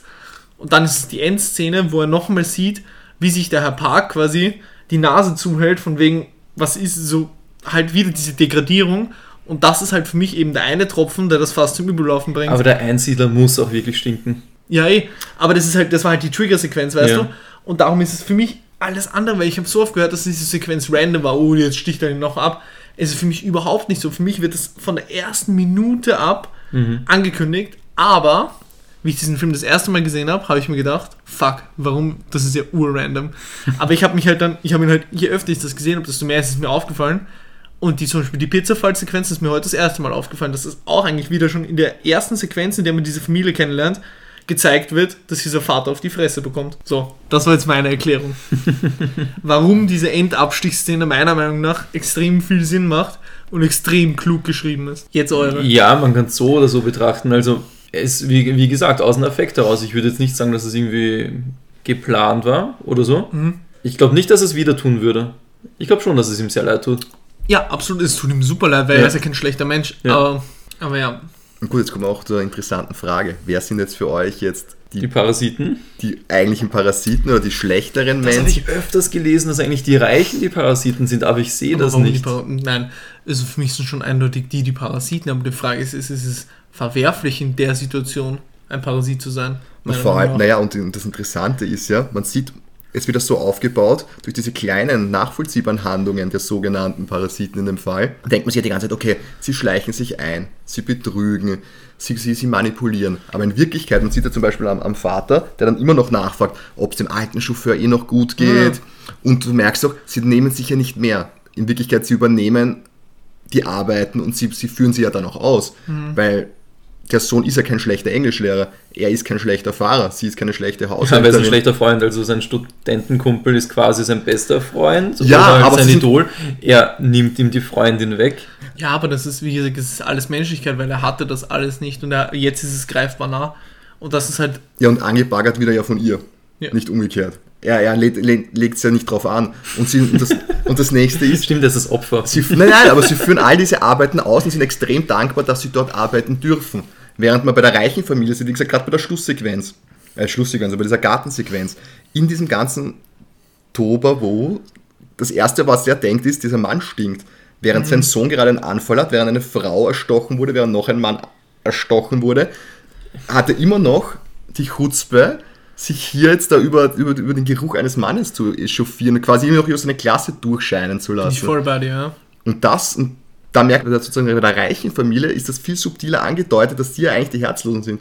Sie machen sich nur Gedanken, die Hype, was ist das, der Soul oder wo spielt das? Sauft ab und die denken drüber nach, dass es ein, ein, ein, ein versauter Campingausflug war. Bei uns ist es aber Und- auch so. Naja, aber es irgendwo Überschwemmungen gibt, also wir Ja, wohnen in Wien, genau ich hoffe, das darf ich jetzt sagen, genau- wenn es Überschwemmungen gibt in Innsbruck, denken wir uns halt, oder das war eh jetzt in Hamburg, gab es ja fette Überschwemmungen vor ein paar Monaten. Ja, du hast davon in der Zeitung gelesen, aber bist du dann gleich aufgebrochen und hast den Leuten geholfen? aber das ist ja genau die Anspielung drauf. Die schauen nur in den Garten und er, er, er philosophiert ja auch noch, wie schön der, der Himmel ist und die haben ja noch, noch eine Gaude dabei, während unten die halbe Stadt ab. Aber es gibt immer Leute, denen es schlechter geht als dir selbst. Ja, nur wer sind jetzt dann die Bösen? Die, die einfach quasi nur partizipieren wollten an dem Reichtum. Sie, nicht einmal, sie haben sie ja nicht einmal ausgesaugt. Sie haben ja Dienstleistungen, die, die korrekten dafür erbracht. Und waren, noch dem Herrn dankbar dafür, dass sie jetzt hier Botendienste machen dürfen. Während die sozusagen reiche Familie das für selbstverständlich genommen hat und dann auch noch sehr, sehr, sehr in, in diesen kleinen feinen Szenen sehr arrogant agiert hat und vor allem meiner Meinung nach auch menschenfeindlich. Und das kommt halt in, meiner Meinung nach in dieser Gartenparty am schönsten heraus. Ja? ja. Oder wie seht ihr das? Nein, ich finde es schön, dass du, dass du gesagt hast, das ist viel, was ich, was ich so unterschreiben würde. Auf jeden Fall. Ich leider nicht so. Ja. Ich bin eigentlich pro reiche Familie. Ja, aber warum? Aber gerade auch der Abspann zeigt ja, man, man weiß jetzt nicht gut, der dürfte irgendein Softwareentwickler sein. Okay, die meisten Softwareentwickler kommen aus irgendwelchen, aus, sag ich jetzt mal, aus irgendeiner Startup-Szene oder sowas, wo man sagt, okay, der hat sich das diesem selbst Seminarraum bei ihm war ein, Joy, ein, ein Joypad und, und ein äh, Quest-Controller. Aber wenn man jetzt die Lebensrealitäten hernimmt, weiß man ja gut, dass mittlerweile was 90% des Vermögens vererbt wird. Jetzt, und gerade der, der Abspann zeigt ja, er will jetzt ehrlich arbeiten, was wir unter ehrlicher Arbeit verstehen, Ja. und kann das ja niemals erreichen. Ja, das, diese- ist natürlich, das heißt- das ist natürlich scheiße. Und das, glaube ich, da, da spielt es ja das, dass wir auch sehr, eben, und was, was sehr schön ist, der Film, von Anfang an ist man ja gegen eben die arme Familie, was ich denke, das ist ja Wahnsinn. Die manipuliert, die sind so hinterhältig, die sind so durchtrieben. Und der da oben hat sich das ja so ehrlich erarbeitet. Wo man denkt, hinterfragt man, wie kommt der da oben hin? Hätte er nicht jetzt auch eine soziale Verantwortung, wenn er schon so viel Kohle hat, dass sich so ein bisschen drum schert, Es ist Glückssache im geht? In Nee, welchen Verhältnissen das- du aufwächst. Natürlich kannst du es ein bisschen auch selbst beeinflussen, dann mit deiner Ausbildung und so weiter. Das ist, glaube ich, jetzt ein zu großes Thema. Ich will es jetzt nicht zu viel im Aber Detail das spricht ja, glaube ich, dieser Film Genau, dann eigentlich das an. ist genau, das was ist dieser genau. Film kritisiert. Ja, das ist das- eben die aber ich, Glückssache. ich Aber so schön nicht, dass der. Vater den Tod verdient hat. Nein, es gibt, nein, nein, Nein, aber das ist das. Schöne an dem Film. Es gibt ja weder, es ist ja keine Figur da drin jetzt wirklich gut oder wirklich böse. Es, sind, es, es Ja. bewegen sich alle in diesen Ja. grauen Und Nuancen. ich muss zugeben, also ich habe noch keinen Sohn. Es dauert auch noch ein bisschen, glaube ich, bis es soweit ist. Aber wenn mein Sohn mal einen Anfall hätte, epileptischen Anfall oder irgendwas ist, schaue ich nur auf den, damit der ins Krankenhaus kommt oder so. ja, aber ich kann trotzdem nicht den Mann, der gerade die Wunde einer anderen Frau zuhält, zwingen, da jetzt wegzugehen, ihr Autoschlüssel zu bringen. Er muss ja nur in die Kann Tasche greifen und den Schlüssel rausholen. Naja, aber in dem Moment kann ich schon schnell Aber wenn- paar Meter wenn- gehen und mir den Schlüssel selber holen, wenn ich sehe, der hat gerade eigentlich die wichtigere Tätigkeit zu tun, weil mein Sohn wird in dem Moment nicht sterben. Die, wenn der eine Sekunde, wenn der jetzt eine halbe Minute loslässt, ist die weg. Ich glaube, so weit, so schnell könnte ich nicht Ja, denken. aber für ihn war es selbstverständlich, dass er, dass seine Dienst, dass er eine Dienstbotin Ja, quasi. Aber auch wenn man jetzt den Vater weglässt, der Vater ist ja nur ein Beispiel für eine reiche Person in diesem Film, aber es waren ja auf dieser Party lauter reiche Leute und keiner hat irgendwas gemacht. Einer wollte einschreiten und der ist dann geschnitten Genau. worden am Bauch. Das stimmt, ja. Der hat irgendwas Einer der wollte Hand mit einem Klappstuhl Sessel- ja, einen einschreiten. Klappstuhl. Mhm, Genau. Aber Deswegen, es sind war alle weggerannt, keiner hat erste Hilfe geleistet, auch wie der Typ schon tot war. Ja. Also, Aber das hast du in jeder Gesellschaftsschicht. Das ja, meine aber ich. das Leute, ist, die helfen das, aber das, das, nicht. macht, das macht ja meiner Meinung nach die Kritik nicht äh, weniger wert, sondern umso, umso schwerer und umso stärker. Vor allem, weil ich eben genau finde, und das ist das, und jetzt kommt der ultimative Schwenk.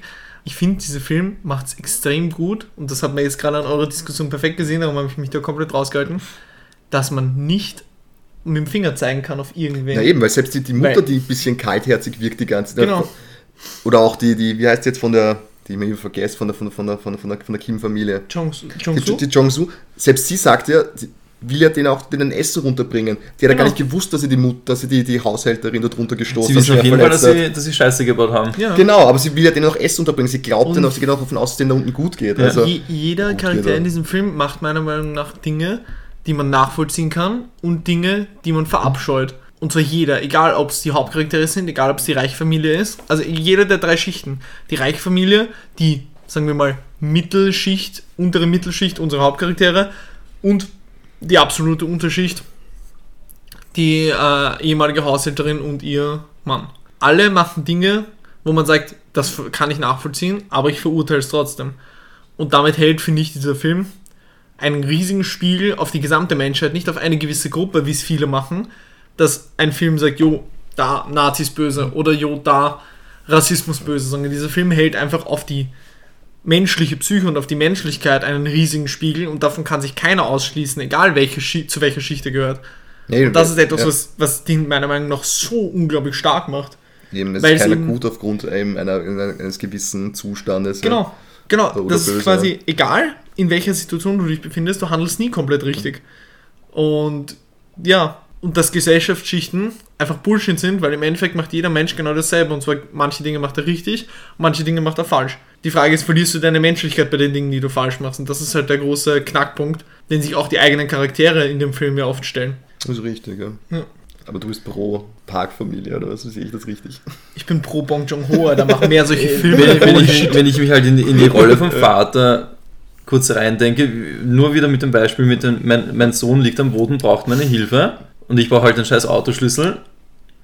Er wusste auch nicht, dass die schwer verletzte Jessica, Fragezeichen, ja, die Tochter ist vom, vom aber Limousinenfahrer. Irgendwens Tochter wird sie sein, deswegen kann ich ja in dem Moment nicht Jeder Mensch hat Eltern. Ja, ich sage, eh, aber ich kann ja nicht in dem Moment auch komplett ausblenden, dass da jetzt eine zweite Person wirklich absolut dringend Hilfe braucht.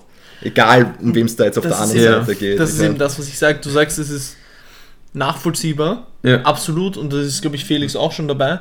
Die Frage ist, ist es deswegen nicht verwerflich? Das ist ja das, was der Film sagt. Natürlich, jeder würde es nachvollziehen, wahrscheinlich würden es die meisten auch so machen. Aber meiner Meinung nach ist es nicht das Am Richtige. intelligentesten Und ich wäre es ja gewesen zu sagen, hey, ich schnapp meinen Sohn und du schnappst, äh, wenn, wenn, du nicht, wenn er nicht wusste, dass das die Tochter ist, du schnappst halt die äh, Kunstlehrerin Mhm. und wir fahren jetzt gemeinsam. Das war ja ein Mercedes, Genau, Fünfsitzer. ja, er hat ja nicht einmal dran gedacht, ob man die vielleicht auch noch mitnimmt, die, Ja. die da gerade wie eine Sau verblutet. Genau. Ja. Und das ist eben das, was ich sage. Ähm, du sagst die ganze Zeit, das ist voll nachvollziehbar und da bin ich voll bei dir. Und wir würden es wahrscheinlich alle in der Situation genau gleich machen. Die Frage ist, ist es deswegen richtig? Und das ist ja das, was der Film fragt. Meiner Meinung nach nein. Würde ich es in der Situation wahrscheinlich trotzdem so machen, wie du sagst. Na, ich glaube Ja. schon, dass die meisten von uns beide eingepackt hätten ins Auto, sage ich jetzt einmal. Also, Ich glaube schon, dass jetzt keiner von uns jetzt die Blutende hätte liegen lassen. ja, Weil mit welcher Begründung lässt du die da? Warum? Die naja, im ja nicht. Affekt. Und vor allem haben die ja oft gesagt, jo, 15 Minuten braucht, der, braucht das Kind und dann ist es tot. Das ja die Mutter oft gesagt. Obwohl das eigentlich beim epileptischen. Anfall nicht stimmt. Ja, aber es ist, Ich ist sage, ich weiß nicht, Welt. Das ist, glaube ich, auch nur die Meinung der Mutter, Und die da, ja. halt übervorsichtig Ja. ist. Aber stellt euch jetzt mal vor, ihr wisst, 15 Minuten hat mein Kind. Gehst du dann noch hin? Naja, aber in dem Moment rufe ich mir ein paar von den Anhängern und sage so, die wird aufkommen, der wird aufkommen. Braucht man eigentlich, wenn es so ist, also im Und da waren ja lauter reiche Pinkel. Ich meine, da werden ja mehr Mhm. Autos zur Verfügung gestanden sein. Dann sage ich so, du nimmst die mit und du nimmst die jetzt mit. Das wäre auf jeden Fall absolut die Im richtige. Zivildienst Ja, habe ich es ja. kennengelernt, es gibt sogar Zapfall, wenn jemand einen epileptischen Anfall bekommt. Ja. Vor allem, Also dann hätte die Familie das eigentlich zu Hause haben sollen, wenn sie wirklich so Angst haben. Aber das war ja keine passiert. Epilepsie, oder? er hat, Das war ja eine Kramp- Krämpfe, Krampfanfall, Krämpfe und Schaum vom. Mund ist für mich Ja. schon ein epileptischer Anfall. Ah, Aber bin ich Mediziner? Ja, eigentlich schon. Neurologie bin ich jetzt nicht der Beste, muss ich zugeben. Genau, also wie gesagt, Felix sagt jetzt die ganze Zeit, das ist auf jeden Fall, ich stimme voll zu, es wäre absolut das Falsche. Ob ich mich wirklich rausnehme und sage, in meiner Situation würde ich es anders machen, traue ich mich nicht zu sagen. Weil das ist so eine extreme Situation. Ich hoffe, wir kommen in so eine. Situation, also ich hoffe, wir können die Frage nie beantworten. ähm, wenn ich wirklich Angst habe darum, ob mein Kind stirbt, weil ich eben der Meinung bin, jo, in 15 Minuten verreckt der Kleine, ob ich dann anders handeln würde, weiß ich nicht. ja, aber. Ob es das du Richtige wäre, da sind wir uns, glaube ich, alle einig. Ich weiß schon, auf den Punkt hinaus willst, aber in dem Fall, stand ja überhaupt nicht zur Debatte, er muss da jetzt alleine die Autoschlüssel irgendwie an sich reißen, sonst stirbt das Kind. Hm, ja, stimmt schon. Da waren ja 5000 verschiedene Möglichkeiten und er entscheidet sich aber dafür erst einmal den wegzu den rumzukommandieren, der gerade eine blutende Wunde zuhält. Ja. Und er entscheidet sich dafür, immer noch drüber nachzudenken, ob da jetzt wer stinkt oder Das wäre nicht. eh das war interessant eigentlich- gewesen, weil wissen wir, was mit den Parks dann passiert ist? Also nach dem ganzen Vorfall, die Jennifer, Jessica, ich habe schon wieder vergessen, Gott Jessica. im Himmel, danke, die ist ja gestorben. Das wissen wir. Auf Genau. Familie Park, der Vater ist sehr wahrscheinlich gestorben. Ja, die Mutter ist im Hintergrund bewusstlos geworden. Habt ihr das gesehen? Genau, ja. Ja. Ja. Das heißt, Wenn die, Die- auch so einen Kampfanfall hat, dann ist ja. sowohl der Tasson als auch ihre Mutter tot. Ich glaube, das mit dem Krampfanfall, okay. also ich, ich glaube, der Sohn hat es überlebt. Ich glaube jetzt nicht, dass der gestorben ist, überlebt. diesen Ich glaube, von Anfall. der Familie Park ist wirklich nur der Vater gestorben. Ja. Ich Aber wurde nicht ja- explizit erwähnt, oder? Und er entschuldigt sich ja beim Post auch nur bei ihm, ihm stärker an, die hätten eine andere. Aber das kann er auch nicht wissen, ob jemand anders noch gestorben Naja, ist. Er ist doch ja in, in Nachrichten kommt das ja vor. Nein, das- der Vater unten kannst du nicht Der wissen, Vater hat keine. Nachrichten. Außer er schnappt sich eine Zeitung, Naja, er das schaut, er, er weiß ja relativ viel da unten. Das ist nämlich der zweite Punkt, auf den ich unbedingt hinaus wollte. Entschuldigung, dass ich da jetzt den Bogen schließe. Es haben mir beide Morsebriefe geschickt. Und es tut mir leid, da muss ich jetzt wirklich eine Kritik äußern oder ich habe was nicht mitbekommen. Es haben mir beide Morsebriefe geschickt. Der Vater an den Sohn, Kevin Aber hat wie ist keinen der- Morsebrief geschickt, das Doch. hat er zu sich selbst geschrieben. aber er hat es in Morseschrift geschrieben. Wirklich? Ja. Also den Brief, den er geschrieben hat, da waren die Morsezeichen Okay, weil drüber. man hat nicht gesehen, dass er irgendwelche Leuchtzeichen Genau. gegeben hat oder Die sowas. Frage ist, wie hätten diese Morsezeichen ihn unten erreicht? Das ist nämlich ich glaub, etwas, das was hat ich er für sich selbst geschrieben, damit er es quasi vorlesen kann, damit es der Zuseher hört. Ja, ich meine, wie gesagt, er hat es er hat's mit Morsezeichen drauf geschrieben. Wahrscheinlich wurde da einfach nicht drüber nachgedacht, wie das dem Vater wirklich erreichen soll oder ob überhaupt die Intention dahinter ist, es dem Mhm. Vater zu erreichen. Wenn nicht, dann Ich frage ich nicht so mich, warum hat er Morsezeichen drüber geschrieben. Gut, man seine Vielleicht waren es auch koreanische Schriftzeichen. Das ist ja- das es ist waren die koreanischen. Schriftzeichen drunter Entschuldigung, ich und, bin die jetzt gegen den Tisch gestolpert. ja, und die Morsezeichen drüber. Okay. Gut, man könnte jetzt sehr abstrakt sein, dass er sich öfter auf diesen Berg gegenüber vom Haus gestellt hat und darauf spekuliert hat, dass der Vater jetzt in diesem Moment zum Kühlschrank geht, sich was zum Essen holt und dann selber mit dem Licht Morsezeichen macht, aber das wäre dann, glaube ich, ein bisschen sehr weit hergeholt. Mhm. Ich würde gerne wissen, wie lange er dann dieses Morsezeichen gemacht hat, also der Vater. Ja, Das waren sicher Er wiederholt es ja jeden Tag, hat er gesagt. jeden Ja. Abend. Ja. Jeden Abend auch so eine halbe Stunde, weil das war ja ein 5-Minuten-Monolog, Ja. was der Vater dann noch weg, äh, losgelassen hat. Also. Ich habe mich gefragt, aber das ist einfach nur, weil, weil ich in dem Moment darüber nachgedacht habe, ähm, könnte ich das wirklich schaffen? Ich würde, glaube ich, so oft versuchen, diesen Brief zu entschlüsseln, weil ich nicht mitkommen würde bei dem Morsezeichen, weil er macht ja klack, klack, klack, klack, klack, klack. Er macht ja nicht viel Pausen dazwischen. Genau, deswegen nimmt er sich ist ja auch kurz, dabei. Kurz, kurz, lang, kurz. Gen- Ich würde mich irgendwann verhaspeln, glaube ich, Alter. Ich glaube nicht, Aber dass ich so ja einen anderes ewig langen Brief. Abend. Ja, eh, aber weißt, ich, also ich glaube, meine Konzentrationsspanne wäre nicht lang genug, um diesen Brief wirklich Das ist explizit ja. Einzige Beschäftigung Aber ja, aber eigentlich, außer seine- es ist fressen, Mission kacken und gewesen. Ich glaube, das hat, dient halt mehr als Stilmittel. Ob das jetzt wirklich in der Realität Nein, nein, nein, durchführbar es ist auf jeden Fall durchführbar in der Realität, so einen langen Morsebrief zu sagen. Ich habe mir nur in dem Moment gedacht, Alter, ich würde so verkacken dabei. Gut, er hat neben auch die Anleitung liegen, also er kann es oft genug probieren. Ne? ja. Ich habe nur eines mal gelesen, jetzt will ich eure Meinung dazu hören, dass eigentlich der Stein, das Geschenk vom Studenten, ist eigentlich quasi das Symbol der Macht und so weiter. Und das wird ja quasi äh, dem ähm, Kevin geschenkt, dass das eigentlich eine ganz große Lüge ist. In der Überschwemmungsszene schwimmt der Stein nämlich oben. Und er sollte eigentlich sinken, aber tut es nicht. Und deswegen habe ich mal gelesen, es äh, wird wohl aus Plastik sein. Und deswegen überlebt aber auch Kevin dann die zwei, mh, sagen wir jetzt Mordversuche mit dem Stein. Das ist quasi das ach so teure Geschenk, Anführungszeichen habe ich jetzt gerade gezeigt, eigentlich nur ein scheiß Plastikstück ist, was er vielleicht von irgendeinem Flohmarkt gekauft hat. Nur als Geschenk. Das ist quasi nie wirklich. Was wieder zeigen würde, falsche Hoffnung. Es war, Ja. ja. es war nie das Symbol irgendwie von Macht und so weiter, es war einfach nur falsche Hoffnung. er hat sich quasi an etwas geklammert, was im Endeffekt Nonsens war. Ja, So wie es viele Menschen tun.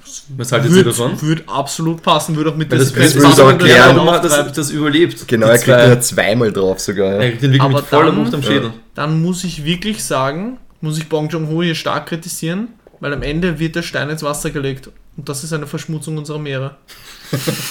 Oh ja, jetzt, Entschuldigung. jetzt wird der Bogen überspannt. Ich dachte, ich bin für die schlechten Witze zuständig.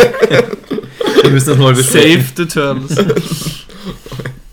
Na, aber ist eine geile Theorie. Ja. Ja, Gefällt auf das habe ich heute nochmal geschaut und Ja. ich würde zustimmen. Ja. Äh, ich würde sagen, zeitmäßig schon ganz gut aus. Äh, ein Fazit würde mich jetzt vor allem von dir interessieren, Felix. Sagen wir mal von 1 bis 10. Ich muss sagen, ich glaube, ich würde, ich weiß nicht, ob ich eine 9 oder eine 10 sogar geben würde. Ich glaube, Die 9,5 geht auch. ich sage, Ich bin cool.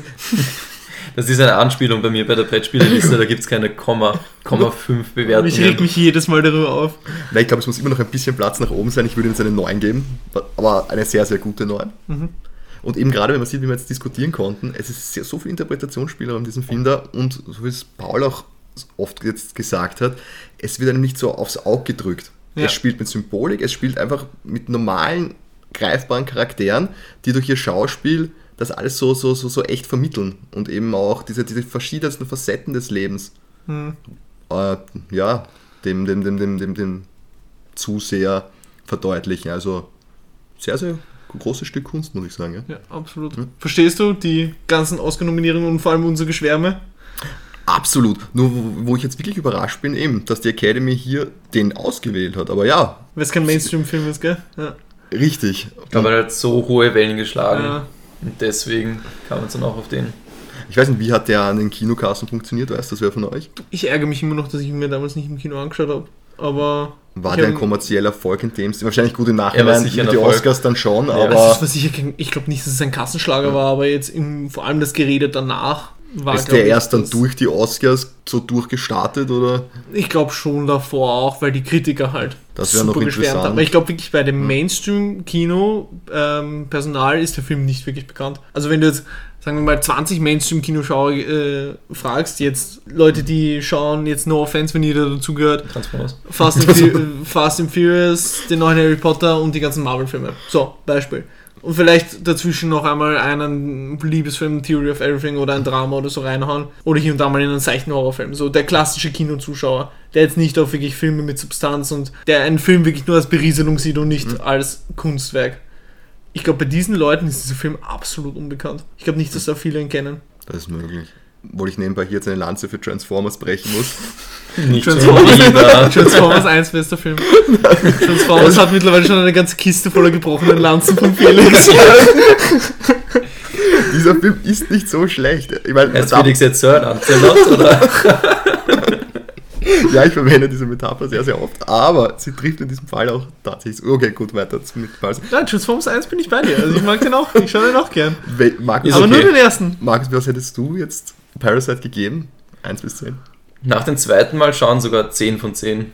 Er ist In echt? nach dem zweiten Mal schauen besser als nach dem ersten Mal schauen, obwohl er da auch schon sehr gut war. Da hätte ich damals, glaube ich, einen 9 von 10 gegeben, aber jetzt Okay. wirklich, Mhm. jetzt bin ich wirklich ziemlich begeistert. Okay, Bei mir hat er auch eine noch? 10 von 10. Also auch auf Letterboxd ist er einer der. Also ich habe sechs Filme auf Letterboxd mit 5 Sternen bewertet.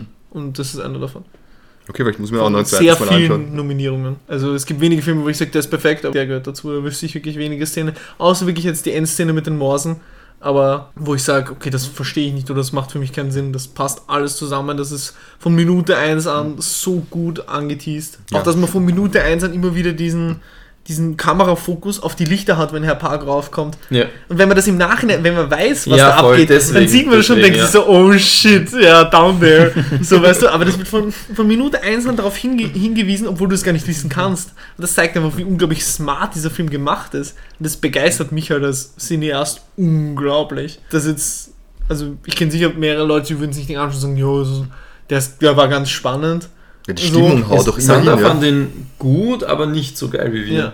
Man muss sich, glaube ich, auch die Zeit nehmen. Man muss sich das in Ruhe anschauen. Ja. Ich glaube, wenn man jetzt da irgendwie groß unterhalten werden will, ist es der falsche Film. Es ist sicher kein Samstagabendfilm. Ja. Auf Nicht? jeden Fall. Ja, halt so Samstagabend, ich kuschel mit meiner Freundin, wir schlafen ein dabei. Ach so meinst du? okay. Genau, bestimmen wir was zu essen, drück fünfmal auf Genau. Pause Ja. und ja. Das wäre halt Transformers 1, oder? Popcorn So, so. So, jetzt ist es beschlossen, wir schauen uns Transformers 1 zu dritt an. Muss nicht der nächste Podcast Felix, sein. pack die Lanze das weg. Du hast schon eine gebraucht. Felix, bitte. Ich lasse hier Ganze- keine Seiten, die wir Rucksack zu voller Lanzen. unkommentiert zu. So, bevor sie komplett Solltest eskaliert. vielleicht, solltest vielleicht anfangen, mal gewisse Lanzen äh, mehrmals zu brechen, sonst sparen wir, dann können wir Lanzen sparen. Das wird hier auf einen Michael Bay-Abend hinauslaufen. Oh mein Gott, wäre ich so down dafür. Ein Michael Bay Abend. Alter. Danach Jesus. gehen wir mit weniger Gehirnzellen raus. Ja, und dann spielen wir gleich Witcher 3, oder? ja. So, jetzt, wenn du das im negativen Kontext setzt, damit kann ich jetzt sehr, sehr schlecht umgehen. Ah, Gut. ja gut, es würde ich sagen, war, hat wieder mal sehr viel Spaß gemacht. Ich lasse jetzt mal die Abmoderation an von euch. Genau, ich glaube, heute macht die Abmoderation der liebe Markus. Oha, ich dachte, du machst das jetzt. Ich mache Jo. dann das nächste Mal. Das war Parasite. Wir hoffen alle, ihr hattet Spaß. Wir auf jeden Fall. Ja. Und bis zum nächsten Mal. Ciao. Ciao. Grüß euch. Scheiß Transformers, Alter. Auf lustig.